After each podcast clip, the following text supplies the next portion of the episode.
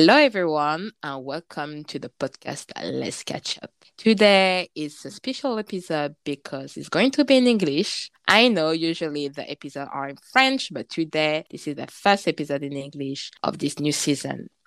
In this episode, we have a new guest named Frida. Hello, Frida. How are you? I'm good. How are you?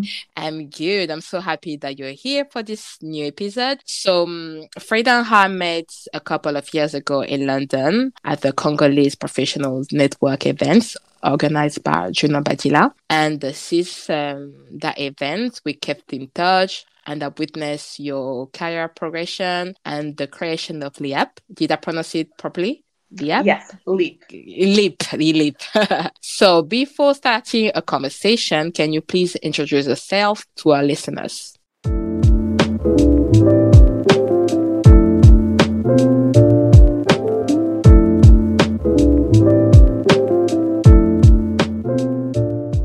Yes. Um, hi, listeners. My name is Frida Katunda, and I am one of the co founders of Leap EdTech based out of Berlin, Germany. And I'm really looking forward to having this conversation with Audrey. It's been a long time since I've seen her in person, but like she said, we're always catching up. So, uh, yeah, you'll learn much more about me throughout this podcast.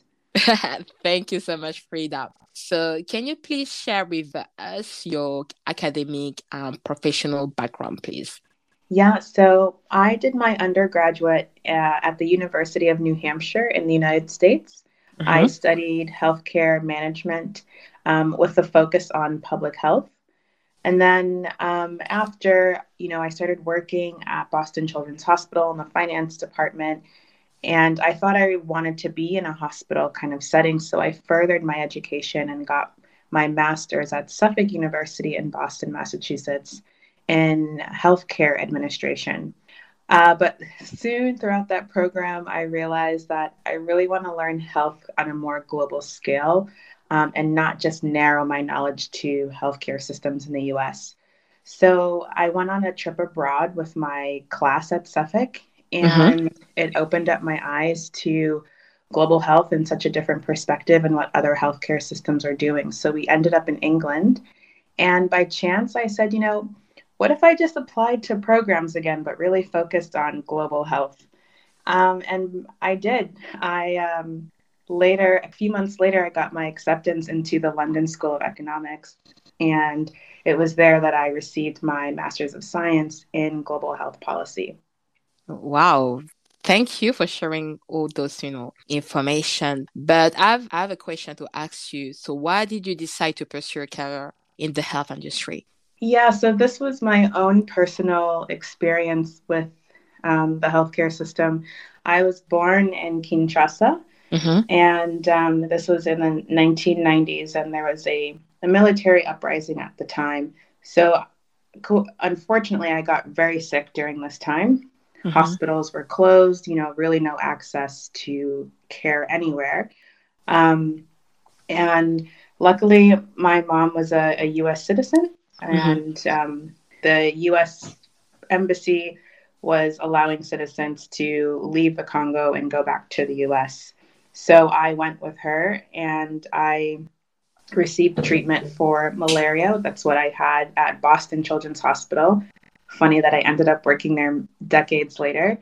Oh, wow. and um, hearing my story as I got older is really what inspired me. The whole um, difficult, like the access to healthcare that many people face around the world and the affordability and also quality um, really interested me, and which is why I got into the field. So now you are the co founder of Leap. Can you explain to us what is Leap?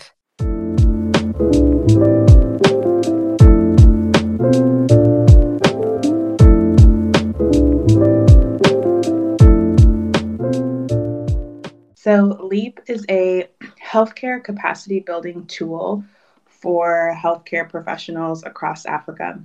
So, on our platform, mm-hmm. they can access short courses at the moment that are offered by international organizations and universities who we partner with. Um, so they can access these short courses so that they can upskill and reskill to be able to support their local health needs. Brilliant. And those courses are only in English or in other languages? Right. So right now we are offering the courses in English mm-hmm. and we plan to expand that into main languages across the different countries we work in. So we're really only right now operating in Ghana, Kenya, Nigeria, and South Africa, um, where English is widely spoken. Mm-hmm. But that will change as we continue to grow. Great. What motivates you to create a leap?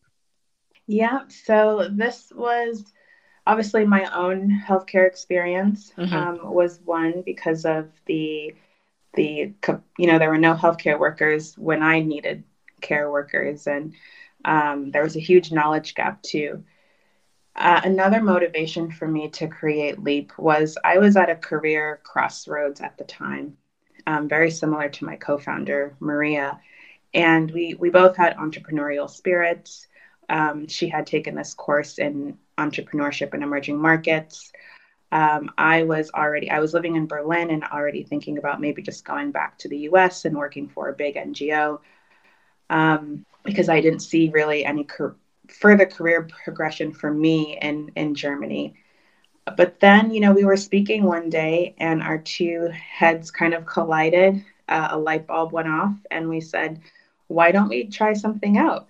Mm-hmm. And um, it kind of took off from there. And I'm really glad, really glad that happened. nice. Like, congratulations to you and all your team. Do the people that um, do the courses on Leap get a certification? Uh, certification, sorry, after completing the course. Correct. Yes. So when they're done with the courses, they get a certificate of completion that they can share online via social media um, and they can print it out and even bring it with them when they are attending an interview of some sort. Great. Uh, what were the difficulties when you launched, you know, uh, Leap, and what were the the wins that you experienced with Leap? Yeah, so the difficulties is definitely making sure we're reaching um, our audience in the most effective way. Mm-hmm. And you know, you know, there it's widely you know talked about about connectivity across the continent. Um, and so, you know, we're we couldn't go to Africa because of COVID, so we really had to put a lot of our focus on online marketing, which has really turned out great.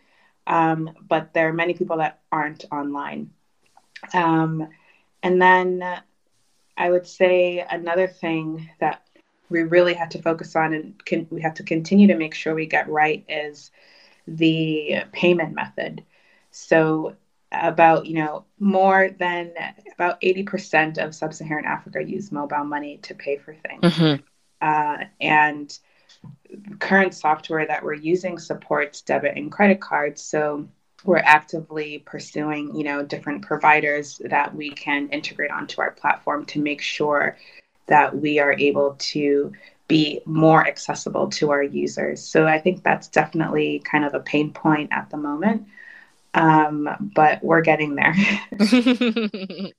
uh, what about the, the the wins, the positive, you know, like feedback that you can share with us? Yeah, so big wins are that we are getting so many messages from we call them students about you know that this platform is you know it's great what you're doing the initiative and they're always providing us with feedback about different courses that they want to take mm-hmm. um, so and we did a survey and asked at the end, you know, would you recommend Leap to a friend or family member? And everybody that took the survey said yes.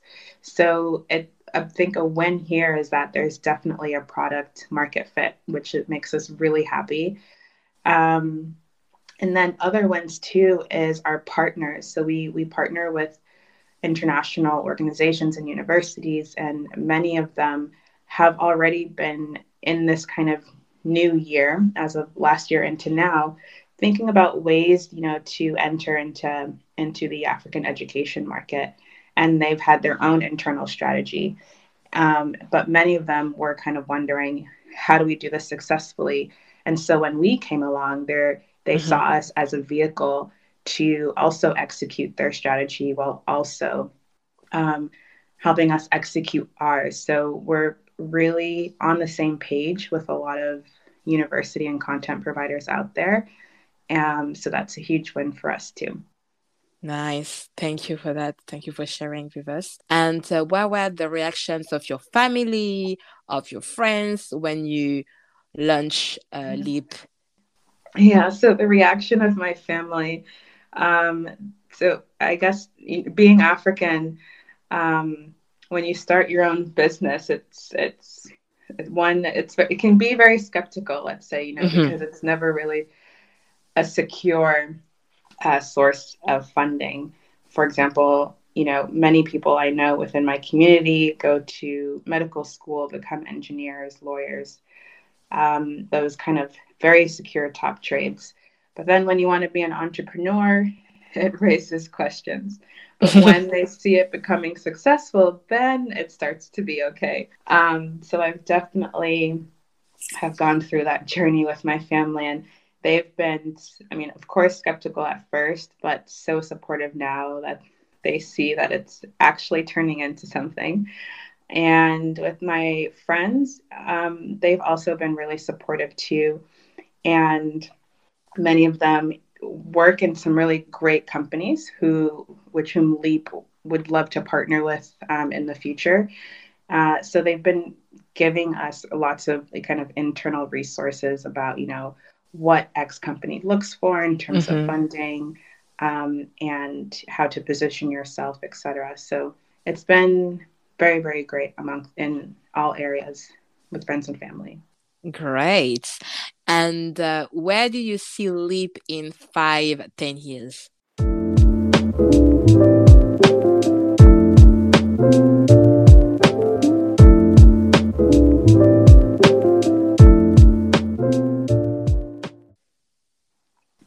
Yes. So in five, ten years, we really see ourselves as the go to platform for healthcare education and also healthcare resources, whether that's um, seeking employment opportunities or um, accessing international collaborations through our partnerships that we have when it comes to um, African universities or clinics, you know, looking for that for that kind of partnership. So, you know, the way people speak of Google, it's like, I'm going to Google that. Mm-hmm. Um, we really would love Leap to be kind of, when you think of Leap, you think of, okay, that's the place where I go to for all things healthcare related. Great. I hope that you're going to to to fulfill this uh, vision with your team, and you know that Leap uh, can you know provide the courses everywhere in the world, not only in Africa but everywhere. That's why I wish you know for you and your team. And um, are you planning to create any activities or conduct any project back home in Congo in relation to the health industry?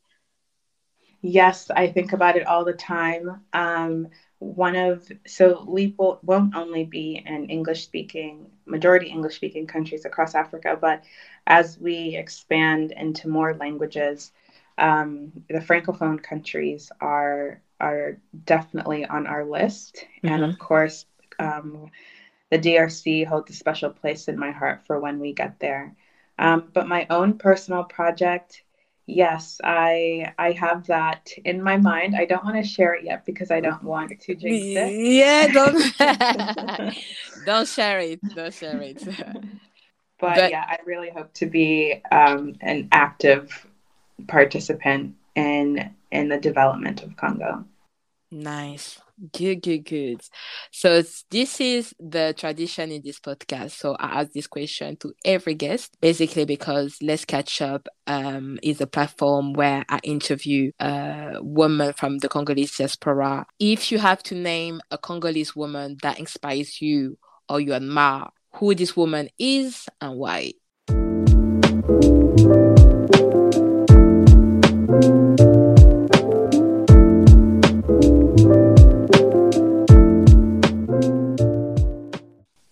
Yes. So I actually had the pleasure of speaking to this woman a couple of weeks ago. Um, her name is Debora Kayembe.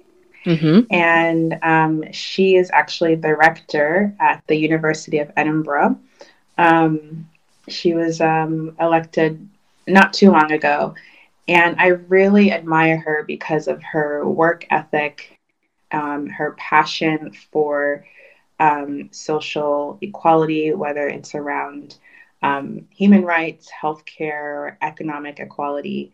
Um, and then how she juggles all of that by, you know, still being a wife and and mom. Um, so she was very inspirational to me. She's a lawyer by trade, and when she's not being a rector, she is um, doing her own business around uh, social making sure that you know there's that we're closing the gap with with uh, many social issues and justices around the world. And so i look up to her in in many ways and i hope too that i can balance uh, all the things that i'm doing with grace um, just as she Thank you. Thank you for sharing um this, you know, person, Debora Kayembe, that I saw one thing on the news that you know what she's doing but i didn't know she was doing also some business you know aside. So thank you for that. So i learned something new today. Thank you frida for sharing your story. And i wish you all the success with Leap and your one businesses.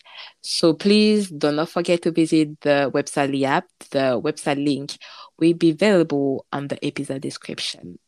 Thank you audrey for having me Thank you. And I hope, you know, to see you maybe one day, maybe during this year in Berlin. Yes, definitely come and visit, please. I will. I will definitely. Thank you, Frida. Bye bye.